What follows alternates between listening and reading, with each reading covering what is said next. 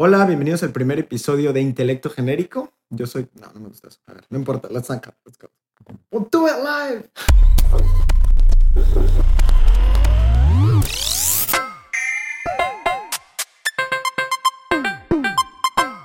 Intelecto genérico. Hola, bienvenidos al primer episodio de Intelecto Genérico. Yo soy Rubén Torres. Y yo soy Alfredo González Reyes. Y en este podcast este, vamos a... ¿Qué vamos a hacer? Pues el, el podcast es un, es un proyecto donde queremos eh, eh, dialogar con gente en la región que está eh, elaborando proyectos en, en distintas disciplinas, sobre todo dentro de las artes o la cultura, ¿no? Este, De una manera muy genérica. manera muy Lo más genérica. genérica posible. y, y que, y que lo están haciendo con, con una cierta eh, conciencia cultural, social, política. eh, y, y, pues nos parece que, digamos, la ciudad se ha, se ha prestado mucho para ese tipo de proyectos. Y gente que, lo está, gente que lo está haciendo bien, entre comillas. acá, ¿no? Sí. O sea, según nuestro criterio.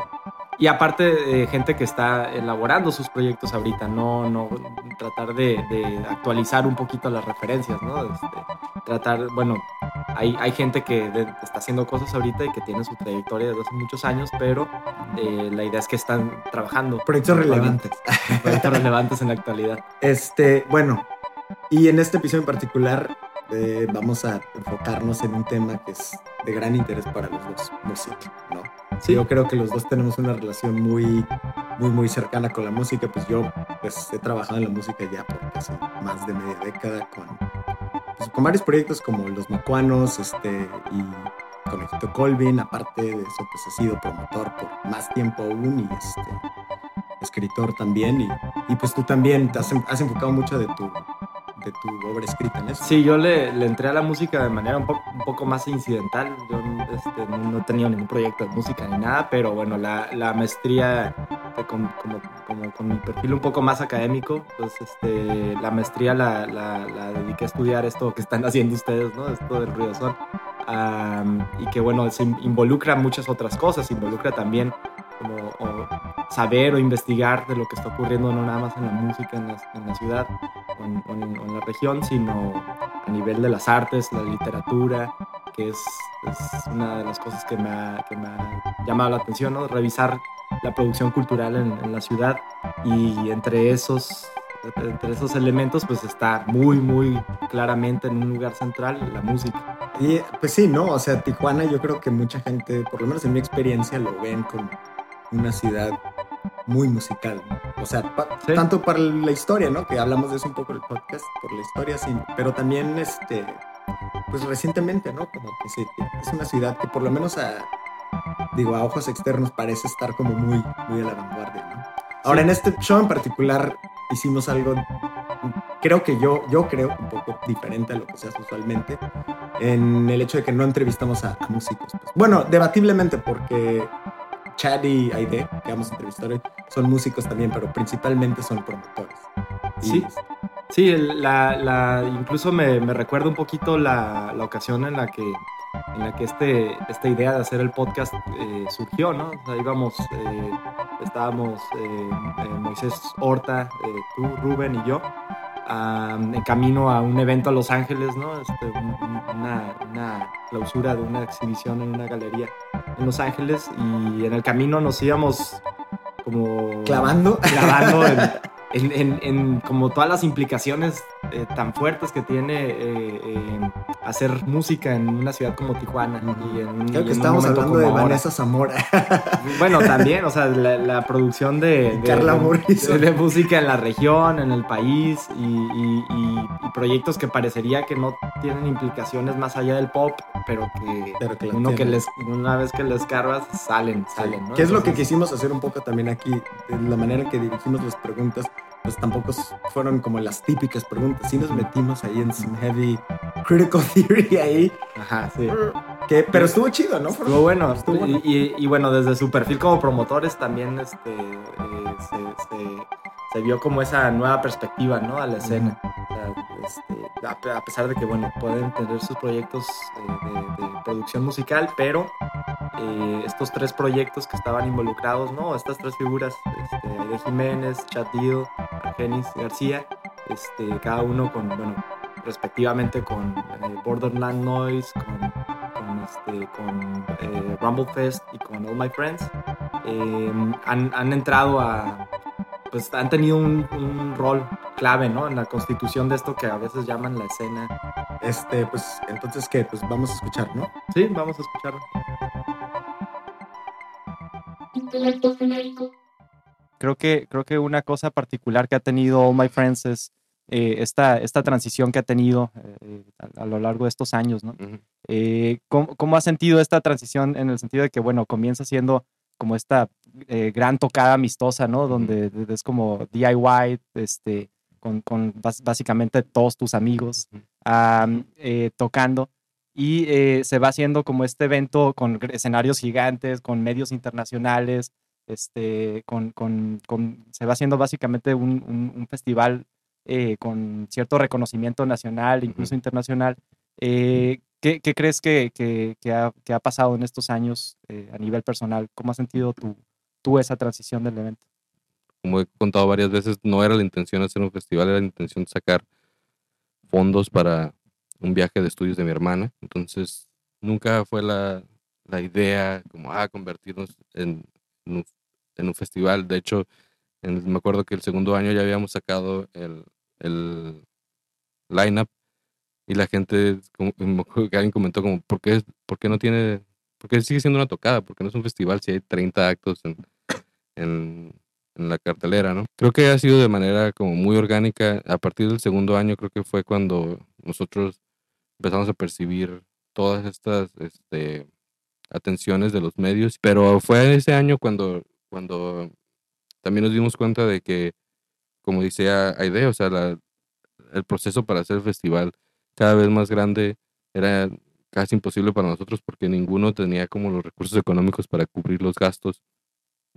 Este, y la verdad sí era como muy ambicioso el proyecto para, para poder continuarlo, ¿no? Y este año muchas de nuestras, nuestras como propuestas de patrocinio se cayeron y fue cuando, cuando empezamos a trabajar con, con Normal y eso hasta el 2014 fue cuando yo estuve como sumamente involucrado y el año pasado ya no estuve tan involucrado porque personalmente en el 2014 fue donde para mí como que fue el shock de, ok, ya logramos esto y sí me causó como un mental breakdown.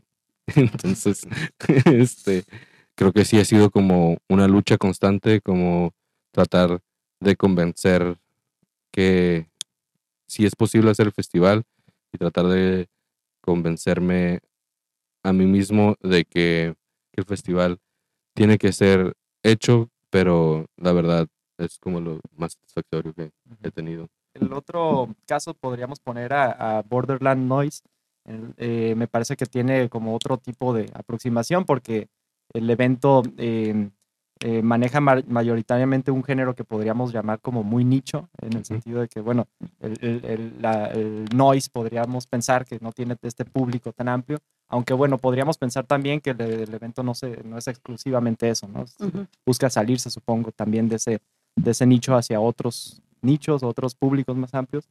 Tienes razón, o sea, no, no quiero nada más hacer eh, cosas de noise, pero me llegan cosas de esas muy seguido y pues no les puedo decir que no porque se me hace interesantísimo cuando, cuando o sea, les das un espacio, salen los demás y les, eh, como mosquitos hacia la luz, les atrae, ¿no?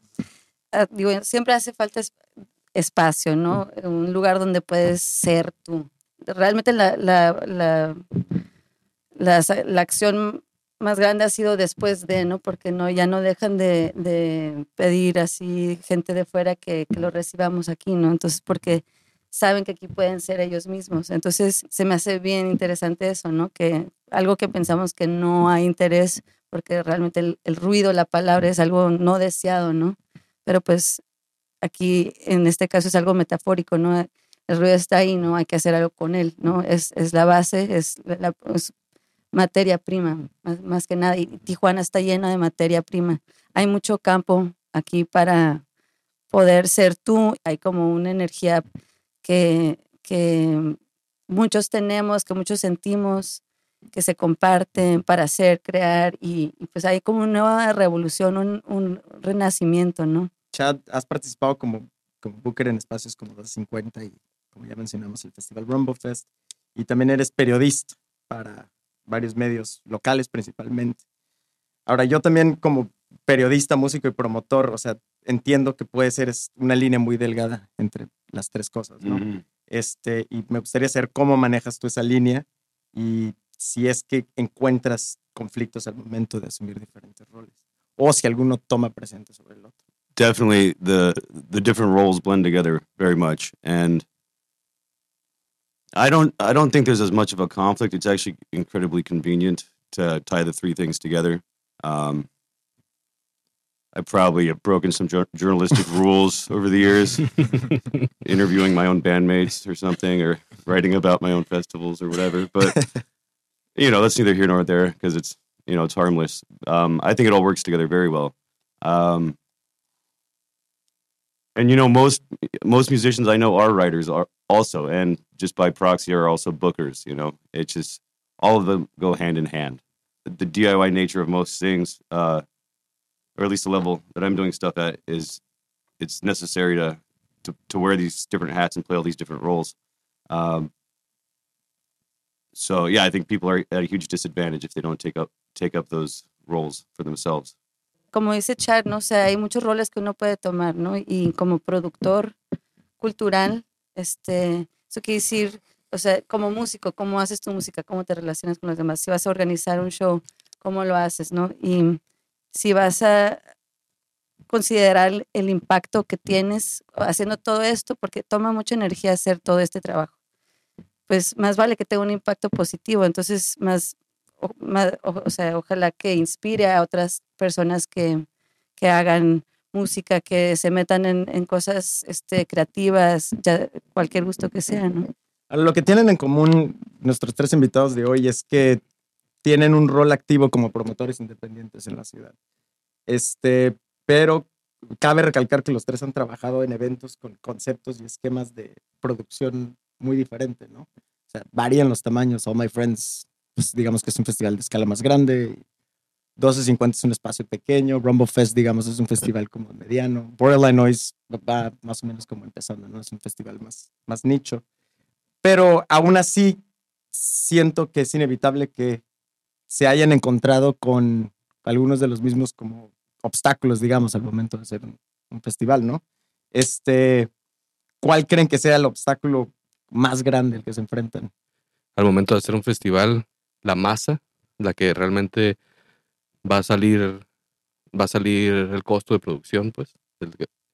solo va a ir a un festival a ver qué pasa, pero en realidad no tiene como esta intención de ser un digger como a lo mejor los, el nicho de gente al que podría ir a los tres festivales tiene, pues, el que, el que es como el core del, del- de la audiencia, ¿no? Entonces, creo que ese para mí es el, el reto más grande, como que tr- tratar de atraer a gente que, que sí venga a descubrir las bandas, que sí venga a, a escuchar nueva música y es para mí lo más difícil obstáculo. A mí se me hace un poco difícil siendo este, promotora de eventos DIY, hazlo tú misma o mismo, o hagamos lo mismo todos juntos.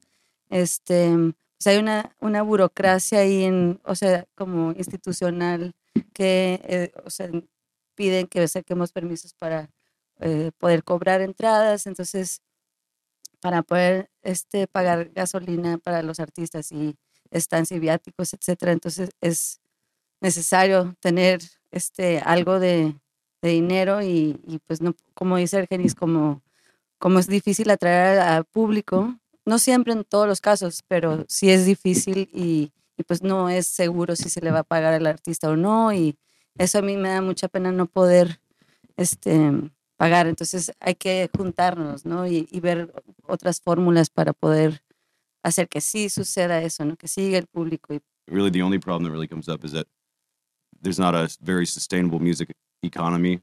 Uh, a lot of people don't make the connection that a door fee is not, you know, ma- making anybody rich, but it's going to the gas tanks and feeding people. Um, so yeah, that's the main obstacle is people not wanting to to cough up some money for the bands, which is just a necessary um, thing. Intelecto genérico. Tratando de, de- de saltar a un tema un poco más general en relación a la música, la relación entre música y ciudad, creo que era otro, otro de los temas que quisiéramos platicar con ustedes.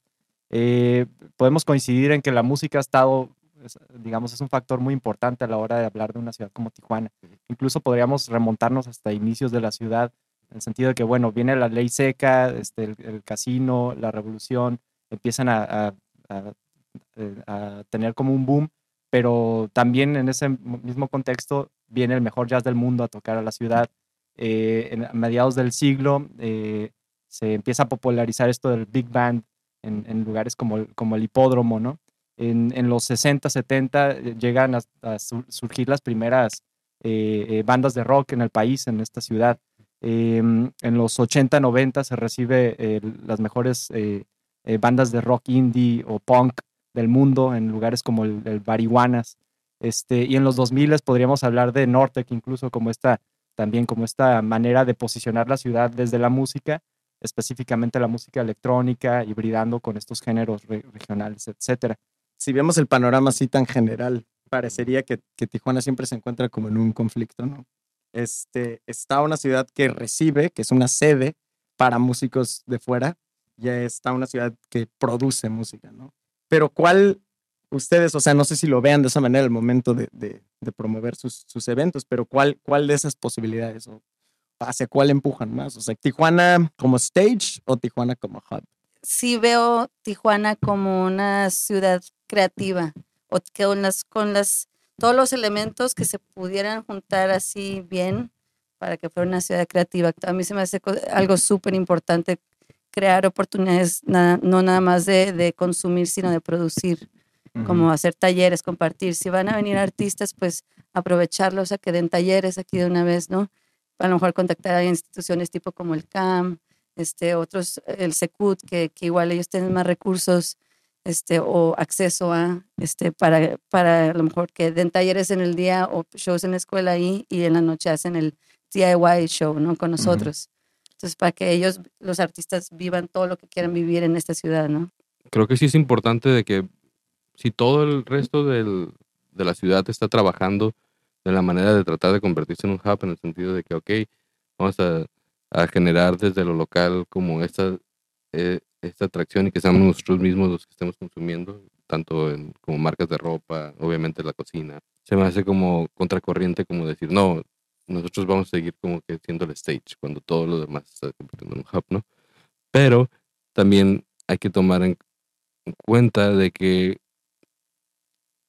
de que otra vez para mí es como el problema de- del público en el sentido de que a lo mejor es mucho más fácil como decir ah ok no sé como una mentalidad en que es mucho más fácil decir si voy a pagar por este sándwich de 120 pesos a que ah, no no ah, no voy a pagar por esta tocada de 5 dólares sí es como estar todo el tiempo combatiendo contra eso. Pues bueno, quisiéramos eh, también preguntarte a, a ti, Chat, como, como periodista, em, digamos, la función que tiene el periodismo para posicionar eh, em, fenómenos musicales am, y cómo el periodismo a veces ayuda precisamente a construir ciertas narrativas sobre la música, sobre la ciudad, pero luego eh, en relación a Tijuana pasa muy seguido que cuando se abordan estos temas, se abordan desde, desde narrativas ya muy refritas, muy cliché.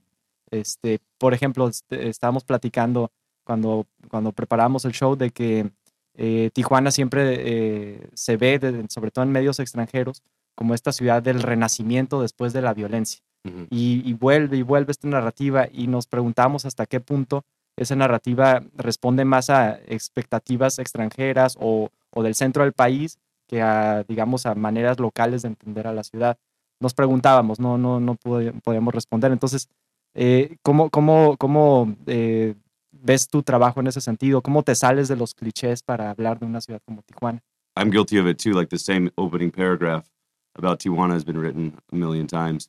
Uh, I think the way to get out of that is to become more uh, acquainted with the city itself. I mean, that's why I moved here. What almost three years ago. I'm from San Diego, so it's just you know right right across the the line. But just to be here every day, getting to know people, kind of taking off the rose tinted glasses, that you know lenses that I saw at first, and just getting to know the city, the good and the bad, all of it, um, better. Not Spanish apparently, but the rest of it. Um, All the taco places. yeah, yeah, just tacos and It's a good intro. priorities. Yeah. uh, yeah, I think I think uh, that's kind of what um, why I started booking music as well. The whole concept of Kelly blah blah blah is to blur the lines between um, California and Baja California, and to say whatever blah blah blah. It's all California. And Hace poco estaba haciendo research para un artículo que estaba escribiendo y me encontré con una nota de 1987 de, del LA Times hablando de el Mex Fest, que fue este festival que hizo 91X en el hipódromo. Y, este, y salía Hank from All People diciendo que, que Tijuana estaba sumamente segura y que deberían de venir. Y de hecho, su, attendance fue como de 37 mil personas y la mayoría eran de Estados Unidos, obviamente, pues, el cartel era como Oingo Bongo y Bengals y whatever. Y este, y la, y la, los entrevistaron a los asistentes también. Y la verdad me sentí como sumamente como engañado a mí mismo porque los asistentes estaban diciendo lo mismo que decían los asistentes de All My Friends. O sea, como, ¿cómo es posible que los Estados Unidos no vengan para acá? ¿Y ¿Cómo es posible que, ven, es, es otro estado de Estados Unidos y como que casi como... Entonces, sí, esa es narrativa, creo que sí sigue y creo que la razón por la que sigue es porque como esta esperanza de que, ah, sí, vuelvan a venir, vuelvan a activar y más porque eh, todas las economías dependían de eso por tantos años fue una ciudad en la que era sumamente visitada y era sumamente como la ciudad, eh, como la puerta de México y todas estas cosas. Y cuando se pierde eso, como que queda ese hueco y la gente quiere que, que siga viniendo. Bueno, eh, más o menos en la misma línea queríamos complicar un poquito el, el- asunto, eh, pensando en, bueno, en, en- en que los eventos en los que están, han estado involucrados tienen esa otra cosa en común, que es eh, eh, buscar esta conexión intercultural entre Californias, por lo menos, este, eh, y, que, y que, bueno, pen- pensaríamos que, que buscan esta zona transfronteriza, ¿no? Que, que- que intercambie música y demás pero una cosa que lo vuelve muy complejo este tema es cuando involucras eh, las relaciones de poder implícitas en, este, en este tipo de, de- de intercambios.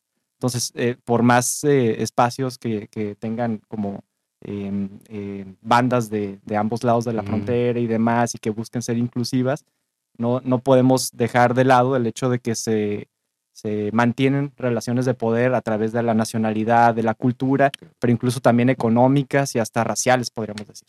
Entonces, ese es el, el- el- el tema que queríamos como poner sobre la mesa, cómo establecer relaciones transfronterizas que subviertan o, o- o que le den la vuelta o que reinventen estas relaciones de poder que están ahí, ¿no? Sí me interesa romper esas dinámicas de poder bastante, pero creo que sí se requiere como tener el activo de dinero para poder hacerlo. pues. O sea, ver el punto de vista del promotor en cuanto a que, ok, quieres traer esta banda que te gusta, pero te va a vender los boletos que necesitas, pues, para que, o, o quieres tirar tu dinero a la basura y está también, está bien, ¿no? O sea, no a la basura, pero o sea, me refiero como que no preocupar, ajá. Entonces yo veo como que hay un problema bien grande ahí porque es como que no puedes como tratar de ser como totalmente experimental en, en tu booking y luego estarte quebrando la cabeza de que, y la neta no lo voy a hacer con la lana. Entonces como que si lo haces desde un principio straight en el que dices, ok, pues o sea, sé que no voy a hacer lana de aquí, sé que puedo gastar ese dinero en esto y no me va a afectar y no me va a quebrar la cabeza al final, simplemente lo voy a hacer porque yo lo quiero hacer, ok, pues eso está bien también y, y no hay ningún problema, ¿no? Estamos hablando aquí como de una producción cultural, de cómo hacemos las cosas, ¿no? Entonces, si estamos hablando de, de cómo de construir este, estructuras de poder en el ámbito cultural, pues hay que también este, considerar cómo estamos creando oportunidades para la, esa misma producción, ¿no?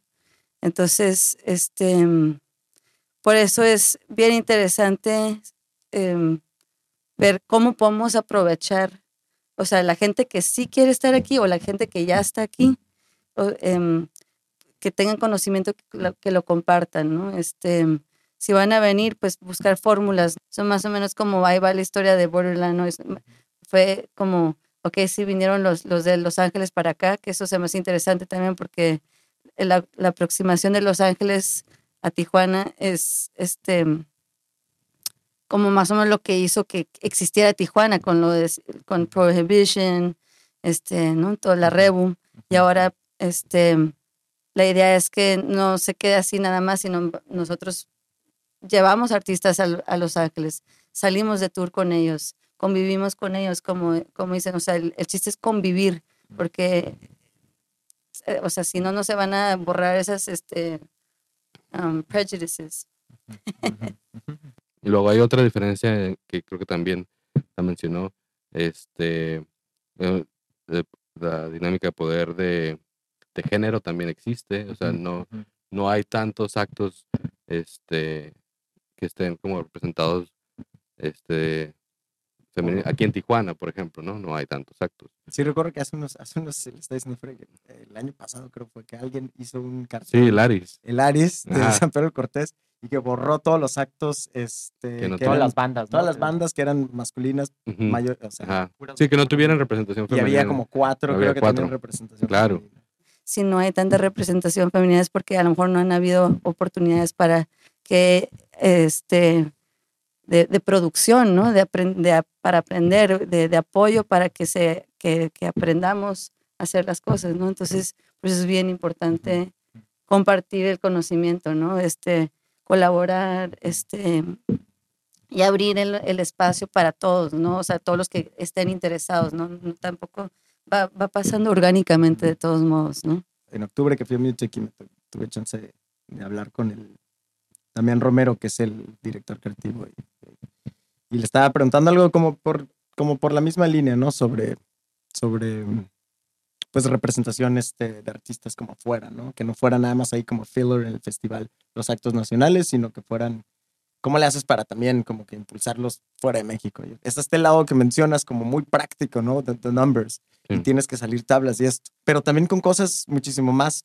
como fundamentales, como me dijo, no, pues es que si llevas a un productor a tocar a un club acá, no sé, un Fabric o lo que sea, y, tocan su sonido, lo que sea, los pones junto a otros artistas de calibre global, este, no va a sonar tan chida su producción o la mezcla no va a estar tan chida. O sea, simplemente como esos estándares no existen en México, los mismos actos, este, no, no, como ya no, no están a la par, pues, ¿no? Digamos, es, a lo mejor a veces sí, sí, sí hay un, un factor, no sé, práctico ahí que, que Pues mismo- material económico, Material ¿no? De- económico, de, sí. de, pues de financiamiento de proyectos, de qué tanto dinero hay para que produzcan su, Sí, su exactamente. música. Sí, pero, o sea, pero sí, sí viene desde el privilegio, yo creo, ¿no? O sea, como que, Exactamente. o sea, en el sentido de que, pues si te puedes dejar de preocupar por todas las demás cosas que a lo mejor te afectan como mexicano, este, y te puedes enfocar exactamente a producir el disco más perro que has escuchado y, y que tienes acceso a toda la, a todo un bagaje de, de, de una, no sé, una librería importantísima, tienes todo el tiempo para dedicarte a eso, estoy seguro que puedes sacar un produ- producto mejor que alguien que a lo mejor Tienen pues, que trabajar, todo, el trabajar día. todo el día, o sea, o sea, Las relaciones sí. de poder están ahí. Lo- están lo, ahí. que estábamos pensando era qué tanto los festivales, que ya son como casi la cola de todo ese proceso, ¿no? Ya pasó la producción, incluso la distribución. El festival tiene que ver con el consumo. ¿Cómo, o sea, yo sé que es un reto enorme, ¿no? Pero cómo colaborar para que eso no ocurra, como esas desigualdades estructurales, económicas, eh, nacionales, este, raciales, de género, etcétera, no, no vuelvan a tener privilegios en un- una, digamos, una salida como un festival. Y eh, eh, en, esa, en esa lucha generar un intercambio genuino entre, entre culturas, entre nacionalidades, etc. O sea, yo creo que lo que está haciendo ahorita los talleres es, es como que va por ahí, ¿no? Sí. A lo mejor tienes que asumir un papel que va más allá de nomás poner un stage. Y Cla- sí tienes que ponerte el rol ahí. Claro, o sea, creo que sí tiene que romper como la unitel- unitelaridad del concierto, ¿no? Como que llegas, pones el concierto y te vas. ¿no? O sea, question are we on? Uh, I'm sorry. We're, we're talking about um, power structures being replicated or manifested in, in music festivals. Right. Okay. Just the just the inequality factor. Like we know that it's a that it's a that it's a practical issue. No, Sure. That's that's what Argenis said. It's like, well, you know, maybe I may want to be very experimental, very forward thinking in the way that I book things, but maybe you know financially it's not the best idea. Yeah, I mean, I'm not the best promoter in the sense that I, I, I think I've lost money on every show I've ever thrown. Pretty much. Me too. Yeah, we did. I Yeah, yeah. We lost money. yeah. and then we were like, yeah, that was a good show. Like, that was- Yeah, that was awesome. I have zero yeah. Work to get back to Yeah. to make up for it. But yeah, I I think in the, the case for um for example, if I look back on Rumble Fest or any show I've booked, really, usually the the uh, foreign band, I mean, usually the, the American band, demands more money in general than a local band will, will um, just because of the economic differences that are obviously there. Um, but I've also seen many bands from the states when I explain it, like, "Hey, man, like this is like a fifty peso festival or whatever." Uh, people will take a price cut in general. Sixty pesos. Yeah, I mean, people, uh, bands themselves are are um, willing to be flexible and change their own um expectations in order to, to make the show happen. Yeah. Especially that's like true. touring bands, no? Yeah. Like that they know that some places that they're gonna hit up are not, are not as gonna be the same like the one previously Yeah. or before. I just wanted to say that also this when you become a from when you transition from a consumer to a producer, your value system changes, and so I think that has a lot to do with this power. So, what is better, a high quality, high def thing, or a kind of kind of scratchy aesthetic that becomes something that you definitely love way more and for you is way better than a crisp sounding thing. Because you understand why it sucks in this sense mm-hmm. like the quality but you you learn to love it. And and a lot of the kind of the the genres that I've been dealing with lately I mean have woke like made me more myself more more assured of myself because I don't have a studio for myself. Actually, I just do whatever DIY I can, and and I've learned to value that for myself and in others as well. You know, so I think that that is really key to become. I mean, to to make space for the prosumer, you know, where values are being changed. I lo dije en, en inglés. ¿verdad? hay, hay, bueno, y hay otra que creo que también es importante en las estructuras de poder y que pasa mucho, y no sé si les pasa a ustedes, es de que, este, en cuanto al público también, y inclusive las bandas, uno espera de que si estás en esto, como que tengas por lo menos una men- mentalidad liberal, en el sentido de que, ah, ok, pues vienes a Tijuana, este, sabes a lo que vienes, vienes a tocar, vas- pero pare- si era que en el momento en que le dices, hey, vas a salir de México y vas a ir a Tijuana, su, su, su mentalidad liberal se vuelve otra vez ultra conservadora y dices como, no, Tijuana, qué miedo. Va a haber una, va- necesito un guardia de seguridad que me recoja en el aeropuerto y me lleve para allá. Y es como que, este, pero espérate, o sea, ¿qué no se supone tú que eres como que, este, una persona que piensa más que el, el, el resto, que estás haciendo como esto progresivo y tienes una mentalidad progresiva, pero en un momen- y te quedas como que, ok. Y creo que esa estructura es como de las más difíciles de romper porque tienes que lidiar con el artista y tienes que lidiar con el público. Intelecto genérico. Me quiero brincar ya como a un último tema que es como a lo mejor el más pesado de todos. Este, Este, este era calentamiento. este era calentamiento, pero the, the, the ugly word, G word, este, gentrificación. Muchas veces podemos hablar de la cultura como, y la música específicamente, como un, como un preludio a la gentrificación, ¿no? Nosotros los productores culturales hacemos mejor trabajo de promover a la ciudad que cualquier institución gubernamental, ¿no? Y esto hasta cierto punto vuelve la, a la ciudad friendly, hospitable for, for foreigners, ¿no? Y este, y pues que implica también gente más privilegiada, ¿no? Entonces, ¿cómo se desarrollan como promotores culturales? Y sin ser quienes están poniendo las bases o preparando la ciudad para que haya un influjo de, de- de grupos privilegiados. I don't know if it can be avoided. You know, gentrification uh, is it seems to be a natural process. It's it's something that happens. You can either do it well or do it shitty. You know, and so I think Tijuana's kind of an interesting case because the border dynamic. Um, you know, it's not like moving down to the Mission District or something. Even though uh, the arts and culture are what is drawing people down here. Uh, but unless you're lucky enough to have a job where you don't, you don't have to cross every day, um, I think most. Um, I know many people that came down here for a while. I was like, great, like I'm just, you know, I, I invited a friend and got him a place, and I'm like, oh, like I'm doing gentrification. This is me gentrifying, you know. but most people don't stick it out because it's just it's not practical for most people to live here. But um, it's definitely glaringly obvious the uh, the the privilege and the uh, the contrast. You know, uh, Tijuana really uh, illuminates uh, all of those dynamics very clearly. So this is definitely an interesting place to to try to study gentrification.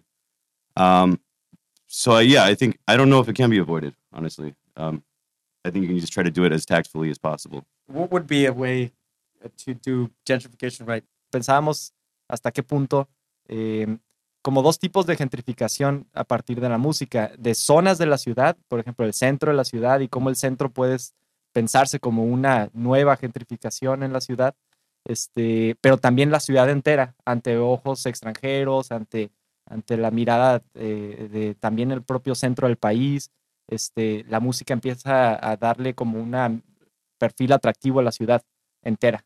Eh, como una gentrificación, como, como Tijuana siendo una zona del país que está siendo gentrificada, ¿no? Entonces, bueno, no, no, sé, no sé si estos temas como los llegan a contemplar en, Sí. en- en sus festivales, ¿no? Sí, en general, ¿no? Con todo lo demás que es, rodea crear cultura o, o- o crear eh, cosas, cultu- productos culturales, ¿no? Como se me hace que la integración es como palabra, palabra clave también y lo transmedial, ¿no? Este, como considerar este, diferentes ámbitos, disciplinas para promover unas, este, o- otras, ¿no? O sea, como hacer ese crossover, como dices tú, ¿no? Eh, pollinate, ¿no? Por aquí, por allá, y luego invitar y realmente involucra un paradigm shift, ¿no?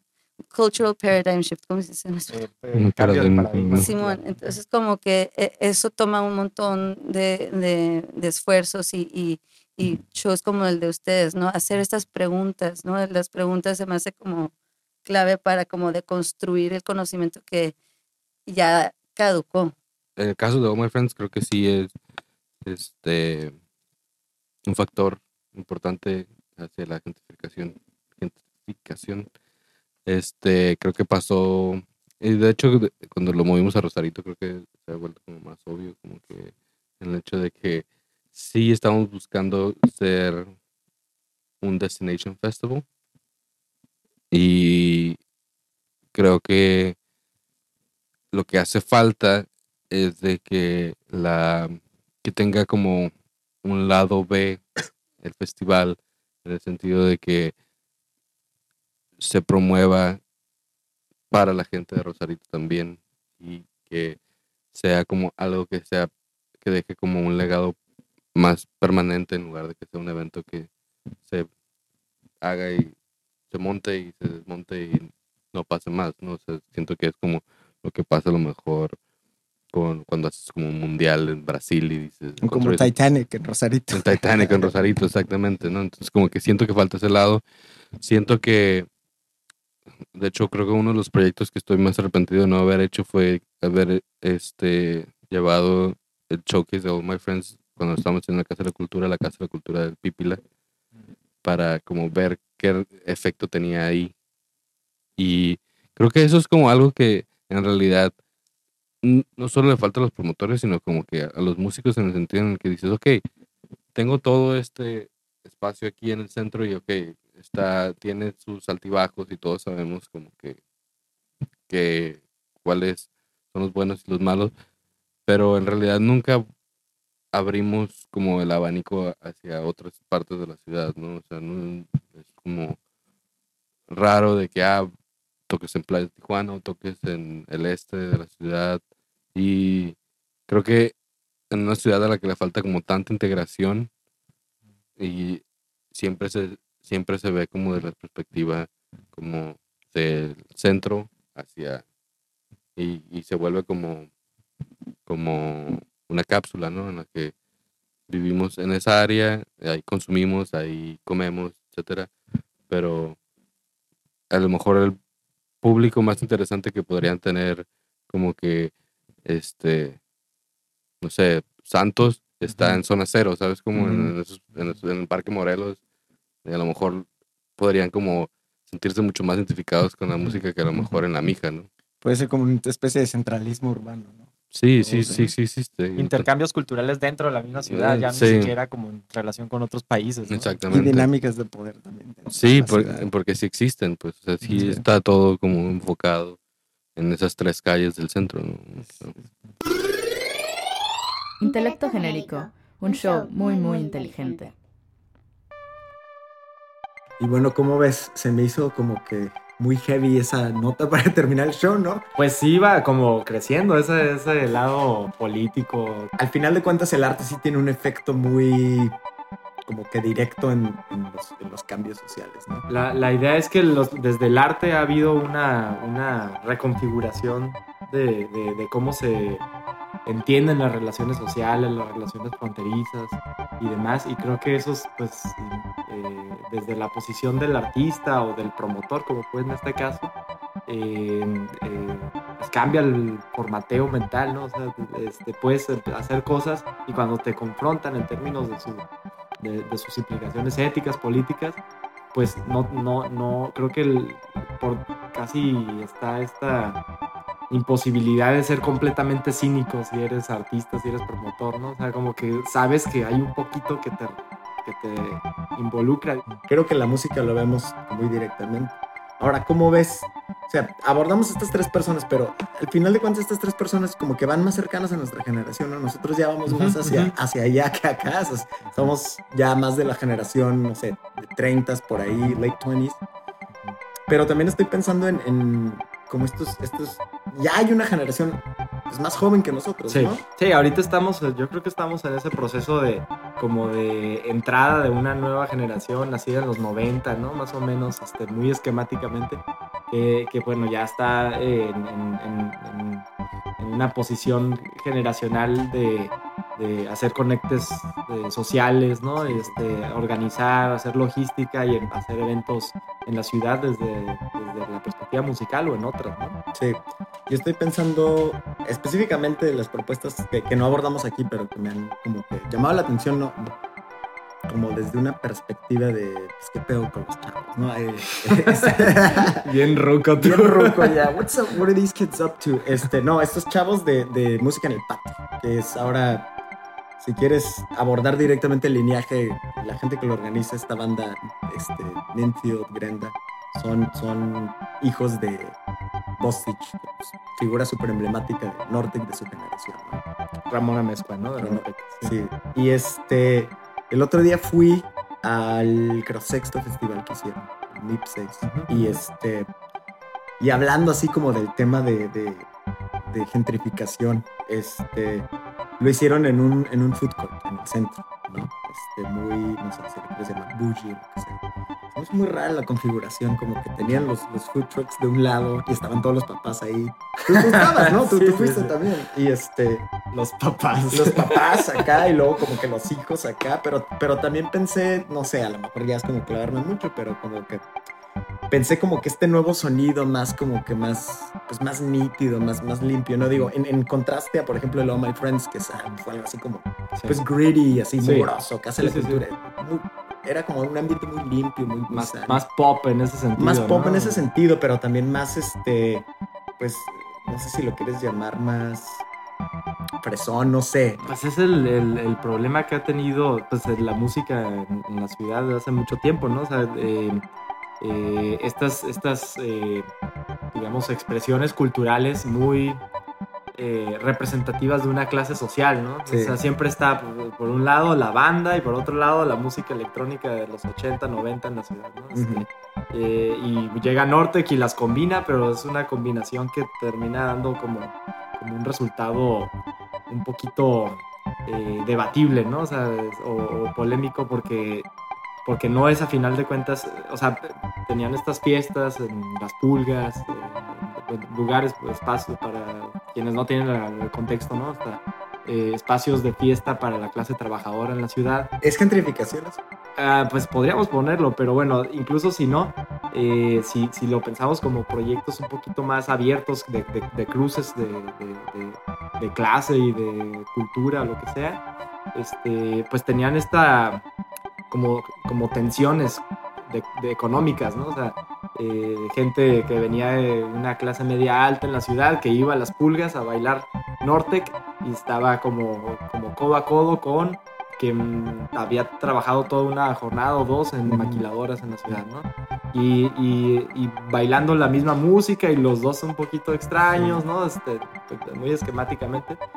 Am, y entonces, entonces, pues este, este proyecto de, de MIP, a pesar de que yo conozco muy poco de él, eh, daba esa impresión de que, de que ya, digamos, había, se había alejado de ese, como, ¿cómo ponerlo? Como, como reto o posibilidad que, que se había abierto antes, ¿no? De qué pasa si, si, este, si estos si estas sectores sociales se entrecruzan en un proyecto común. Por eso hice como el paralelo con la gentrificación, porque algo que para mí es como que emblemático de la, de la gentrificación es que no existe ese cruce, pues no, no llegas a, a- a convivir con la comunidad, llegas a como, o sea, nomás traer, transferir tu, tu onda a otro lado, ¿no? Pero eso está pasando en, pues eso está pasando en el centro en general, si me explico, o sea, no es exclusivo este proyecto. Y este... Digo, y hay, hay mucho que, o sea, que, que se puede hacer todavía, ¿no? Yo pienso, por ejemplo, podcasts sí, como este. Bueno, pero aparte, dentro de esa generación, ¿no? O sea, nacida en los 90 o, o que está haciendo cosas musicales ahorita, eh, o sea, Norte eh, surgió cuando toda esta gente tenía ya 30, 30 y pico años, ¿no? O Sí, sea, como nosotros. Más o menos en nuestras edades, ya entrando a los 30. Sí. Am, y entonces esta, esta gente que está haciendo el MIP, música en el patio. eh, Muy joven, como 20, 21 años. entonces, pues hay, 22. hay todavía como casi una década completa para que, para que estén repensando lo que hacen. Sí, no, y supongo, está, y está interesante o como, afinándolo. y está interesante como la, la, la evolución, pues, ¿no? El progreso. Y va a estar interesante ver cómo se desarrollan proyectos así. No nada más de estos chavos, porque estoy seguro que hay muchísimos más de esa generación que están haciendo cosas, pero digo, son como de los que conocemos ahorita, ¿no? Como de los primeros así en salir y dar como que su propuesta acá, ¿no? Presentar. Este, Viene, viene una parte final de- de- del episodio ahora que tenía la intención de aligerar la, la conversación, porque bueno, desde antes ya habíamos pensado que el show podía ponerse un poquito este, polémico, ¿no? Este, en, en términos de lo que se debatiría. Entonces dijimos, bueno, al final vamos a, a, a cerrar con unas tarjetitas, ¿no? Unas tarjetas que, que los invitados sacaban y tenía una palabra, un nombre propio, algo por el estilo, que buscara generar un diálogo, ¿no? pero tuvo el efecto contrario, ¿no? Se, se puso muy pesado. Comenzando con este J Balvin y el reggaetón. Ajá, Este, pero bueno, pues vamos a, vamos a escuchar, ¿no? A ver. Reggaetón. Reggaetón. Oh yeah. That's all I gotta say. Oh yeah. ¿Alguien de ustedes? ¿Tú? ¿Alguien? It's probably the worst genre of music on the planet. It's probably the best genre in the music industry right now. I think it has a lot of influence right now, like the whole juke culture, which I love juke. ¿no? Sí, está raro porque estaba hablando con este James Manuel, justamente este rapero de Chile. Mm. Me está diciendo, tengo un, en, en DF toqué un set de reggaetón y estuvo súper chingón, pero no sé qué tocar para Tijuana. ¿Toco reggaetón o toco trap? Y me quedé pensando, dije, sí, es cierto, en DF les encanta el reggaetón, pero aquí en Tijuana como que pues, nomás no conecta con la gente el reggaetón. estamos muy atrasados. Están muy atrasados. Y aparte, digo, es un género polémico porque pues, te guste o no, o sea, se escucha y se escucha, el asunto es que se escucha también, eh, eh, hay como cierta marca de clase en el, género, que, que lo vuelve como, como problemático, porque es, una, es, un, es un género que comenzó siendo más bien de género como de clase trabajadora joven. Sí, Como la cumbia. escuchando, como con- Y ha tenido como esta evolución a lo largo de los años y de repente ha sido como apropiada por clases medias altas. Gentrification in music también. Exactamente. Sí, claro. creo que- Este se supone que iba a ser el segmento ligero. no, pero yo sí creo que ahorita es como el es hay como digamos como ya como five wave del reggaetón, ¿no? Ajá. Entonces como que cada vez se está como haciendo algo mucho más interesante y creo que pasa en todos los géneros, ¿no? Como que eh, la primera vez que sale se trata de algo y luego la segunda y la tercera y creo que ahorita es como el mejor momento para escuchar reggaetón de los y ya y porque ya tiene una historia, entonces ya puedes como que hacer referencias, ya existe como esto y sí creo que es totalmente un, un, un problema de, de clases, ¿no? Como decir como que no, esa es la música que escuchan los morenitos o esa es la música que escuchan como la gente pobre y, y, y en realidad es como una negación de, de, de tu propia latinidad, ¿no? Cuando, la- cuando, cuando dices, no, eso no es para mí, a mí me gusta más Dio y heavy metal. Que también, o sea, pero mucha de esa gente no tendría problemas escuchando hip hop y el hip hop, o por ejemplo, el trap es eso en Estados Unidos. Exactamente. Pero, pero es- es como negar tu latinidad, Sí. ¿no? Es como que no, eso lo hicieron los puertorriqueños, esos güeyes no saben qué pedo. O sea, hay una eh, trap, hip hop, Sigue teniendo una marca de clase, pero el asunto es que es una clase, Sí. o sea, como clase trabajadora gringa. Y Exactamente. agrega otro, Ajá, otro ajá, exacto. de poder donde se vuelve aceptable para Sí. un mexicano de Ajá, cualquier clase. porque, ¿no? es, porque es gringo. Y es como algo que no, que no entienden como los americanos cuando, le- inclusive la gente de color, cuando le dices como que, ok, en el momento en que tu producto es americano, se vuelve dominante en, en cualquier otra parte del mundo, porque es como la gran este, hub cultural de, de- de- del planeta, ¿no? Sí. Entonces, el hip hop y el, y el, y el trap sí están, sí están como que aceptados por esa parte, por ser como americanos, pero el, el, el reggaetón no. Not yet. Maybe. Not yet, maybe. 10, 15 Tal vez con J Balvin. Steve Aoki. Ah, Steve Aoki. hey, I changed it to Steve Aoki in Tijuana, but we Okay. forgot to change it in the cards. Steve Aoki. Pues a mí la verdad lo que me resulta de esto es como que... ah, es bastante...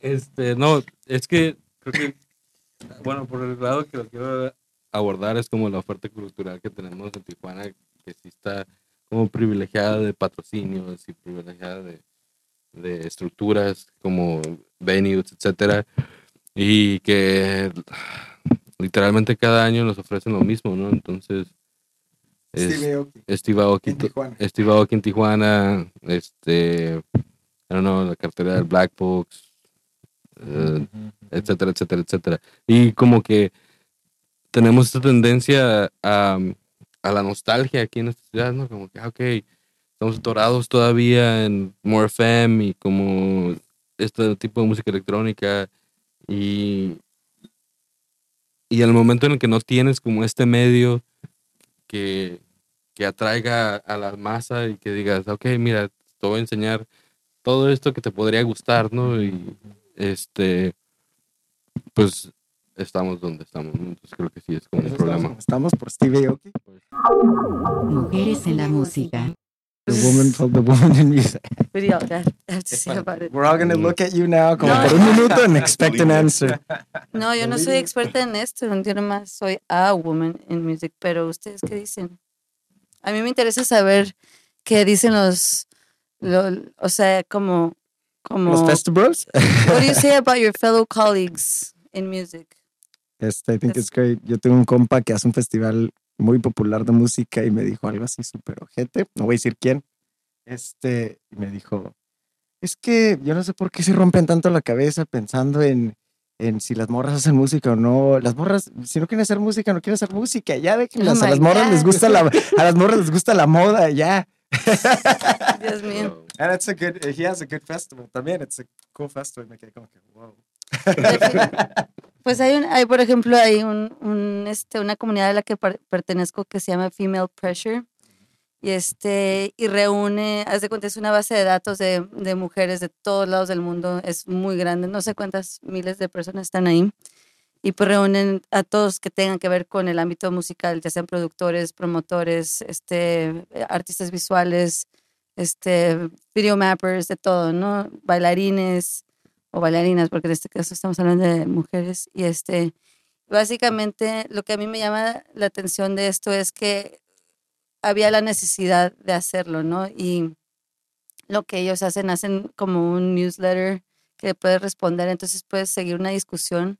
Y pues cuando ves eso, o sea, sí hablan mucho de los, nomás agarrando temas de, de esas discu- discusiones como de productoras o como de DJs, mujer, DJs, este, pues se quejan de, de underbooking, not being represented enough in festivals, todo eso.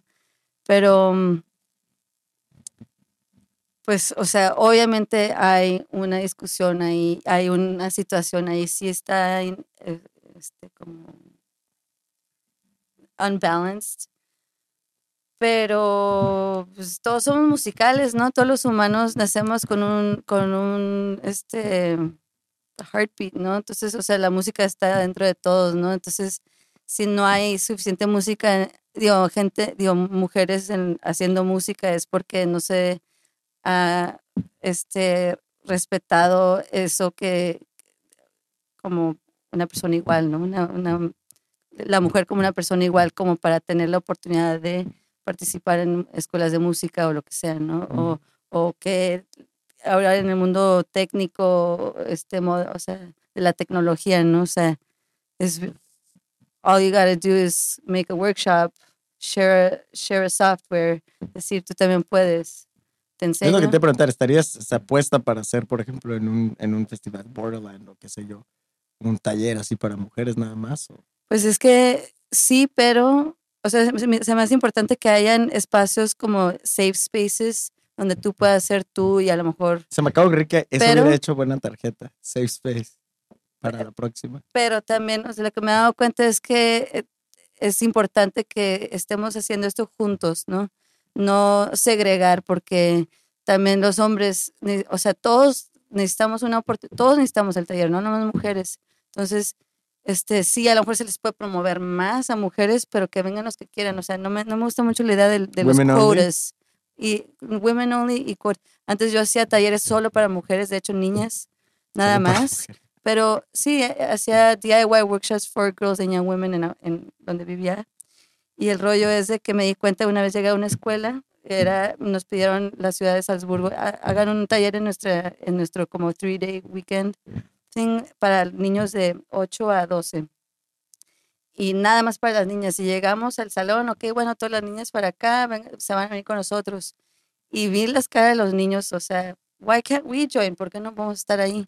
Entonces, a partir de eso, o sea, se me ca- cambió el chip y dije, no, pues aquí vamos a ser intergeneracional, inter y, y también intergénero, ah, o sea, ¿Intergénero? in- o sea, de intergénero y también de, de generacional, ¿no? También, o sea, a partir de eso empecé a hacer talleres o get-togethers de niñas, niños, viejitas, viejitos, señores, adultos, todos, porque como que eh, tenemos la oportunidad de aprender de todo el mundo, ¿no? no yeah, ¿Quieres decir algo you asked me. Sí, creo que si bien como I'm, I'm not saying it está bien, pero como que si bien por el lado de que there's not enough performers, I'm totalmente de acuerdo y creo que sí se tiene que trabajar mucho, talleres es una opción, etcétera. Creo que if you- si solo pones el hecho como women in music, I think creo que hay como otros espacios que están ocupando y que lo están haciendo muy bien, como el hecho de managers, like promoters, mm, writers, este, ah, ¿quién más? Y no digo que hey, they belong there, sino como que este, sí hay women in music y están como en un, en, en un aspecto como behind the scenes y creo que eh, y sí es necesario de que estén como del otro lado también, ¿no? Pero este, like, o sea, como que los mejores PRs, los mejores como este, managers, uh, tour- touring uh, managers, este, I know, son mujeres, entonces, y, y las más productoras, asistentes de producción, todo eso, like, they're really good at it. Lo- que no hay tanto, tantos productores. Pero bueno, lo que vuelve complejo ese, ese mismo asunto es eh, cómo esa división eh, de trabajo a través del género, Ujú, eh, digo, voluntaria o involuntariamente se Ujú, empieza a dar así y en sí. muchos ámbitos, no nada más la música, creo que el cine también se mueve mucho en esos términos, eh, etcétera. Am, lo, que, lo que podríamos pensar también para complicar el asunto es que incluso podría ser como, o sea, reconozco eso, o sea, Ujú. eh, mujeres que están haciendo su trabajo per- perfecto en Ujú. esos ámbitos, pero que de, nue- de nuevo se replican estas estructuras así viejas, Sí. patriarcales, de, de mujer en lo, en lo privado, hombre en lo Mm, público. Claro. O sea, es como el, hombre es el que da la cara, la Ujú. mujer es la que está behind the scenes. O Sí. sea, termina siendo estas estructuras. Hace poco un, un artículo, bueno, a Pero- mí me pareció polémico, de, de Thump México, que se llamaba Detrás de cada gran escena hay una gran mujer. Ah, sí. como, no, that's totally the wrong way of framing it. I don't know, en mi opinión. Sí. I don't know what you thought. No, sí, o sea, estoy de acuerdo de que, de que, pero, o sea, creo que la manera en, en que lo abordas en un principio sí es como haciendo los safe spaces y sí es como, este, haciendo como estas tocadas en las que te esfuerzas porque haya como un lineup completo de mujeres y tal. Y creo que sí la representación hace falta súper importante. Hace poco trabajé en un Monster Jam show, esos carros que están súper equipados, y tenían dos mujeres este, am, en, una de en uno de los deportes, y creo que son como los que tienen más toxic masculinity que hay, que es como brincar carros brincar carros y aplastarlos. Y la verdad, ver a las niñas como con esa, como al ver su reacción frente a las mujeres, cómo lo están representando, creo que es como súper obvio de que se necesita la representación en la música. Y creo que eso es lo que va a hacer que vaya este, desencadenando también, como que, ah, sí, ya lo puedo hacer, yo también lo puedo hacer. Y todas estas consecuencias que existen. Pero- Tosti. Todd P. We could say a little bit. of Sure, yeah, Todd we P. worked with Todd a bit, as I know probably all of you guys Yeah. have quite a bit. Yeah. Um, I'm I'm super grateful that he was uh, supportive of 1250, uh, 1250 over the years, um, financially and also um, booking wise, sending over a lot of bands from the East Coast. Um, I've always had a good time working with the guy, and Para los que no I saben quién think es he, he was very helpful. Todd P es un, es un promotor eh, bueno, famoso dentro de la escena de música independiente en Estados Unidos y, y po- popular por buquear este tipo como de shows DIY, lo que sea. Y por un momento estuvo trabajando aquí en Tijuana y en, y en México también. Pero es una figura controversial, o sea, usualmente la respuesta es, he's a great guy, I love Todd P, este, o es un pendejo, you know, he's a controversial figure, definitely. ¿Tú lo conoces?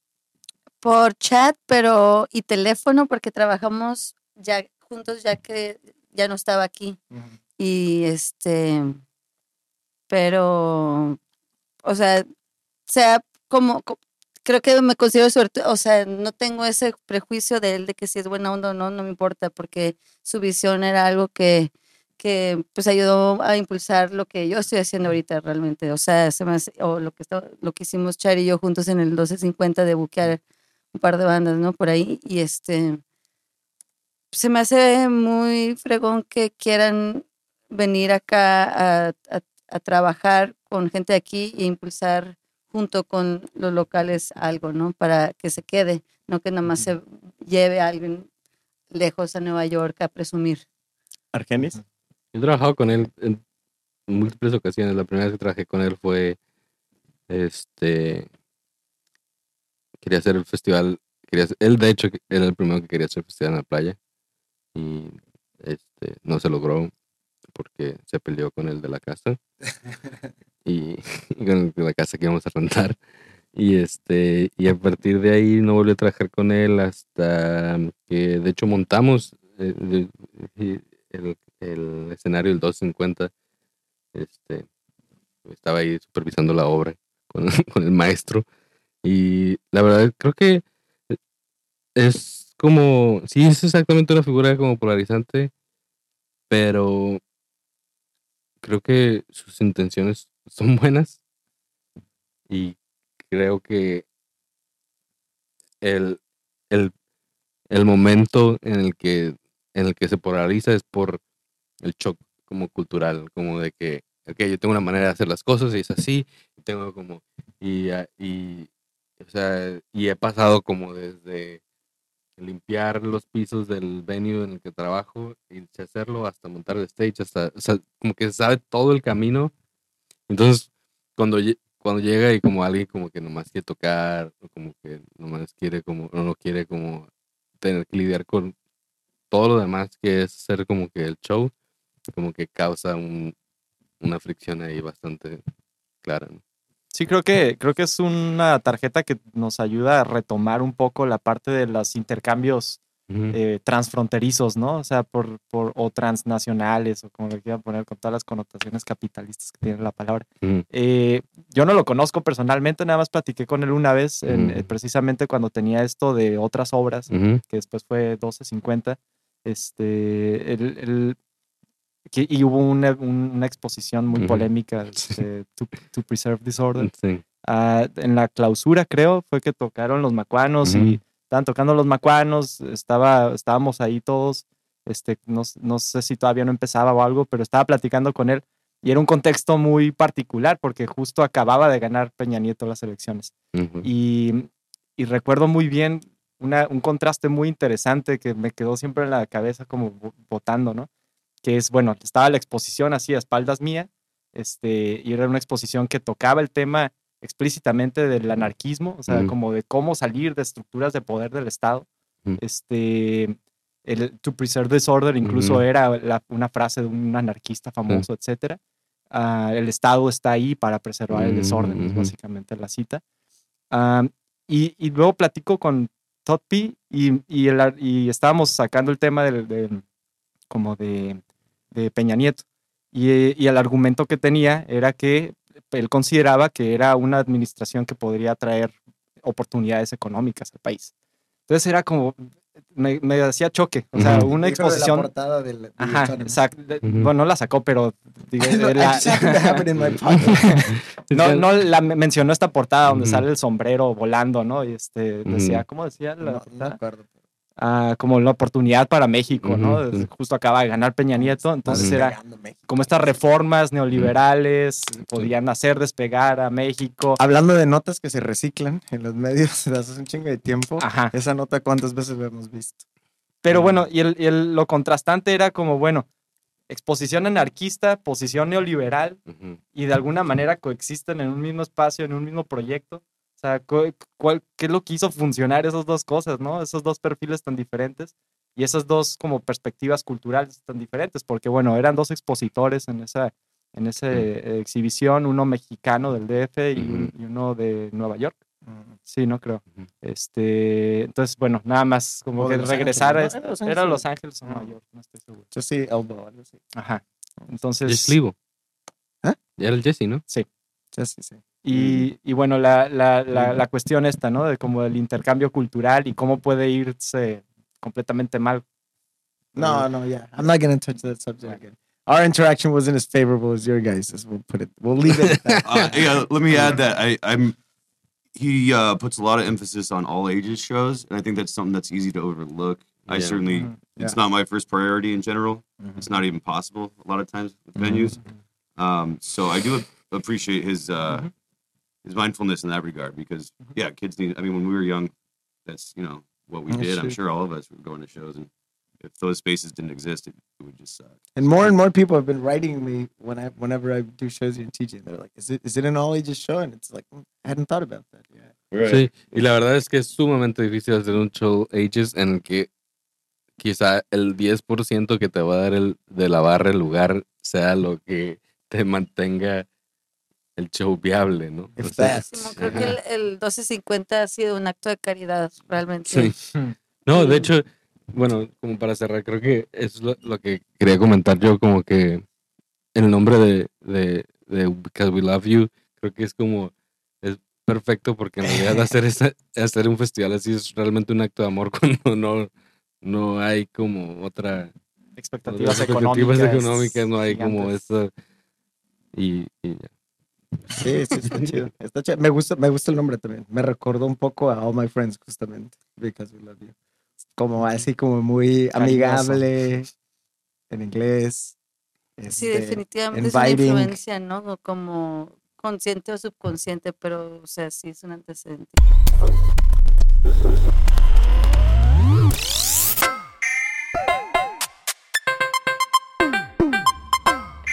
Intelecto Genérico es una producción de Sinonda TV.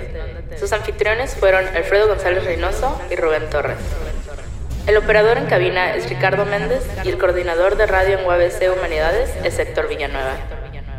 El equipo de producción incluye a Luisa Martínez, Óscar Castillo, Abraham Márquez, Moisés López y Simón Peco. Intelecto Genérico, un show sobre cosas muy inteligentes.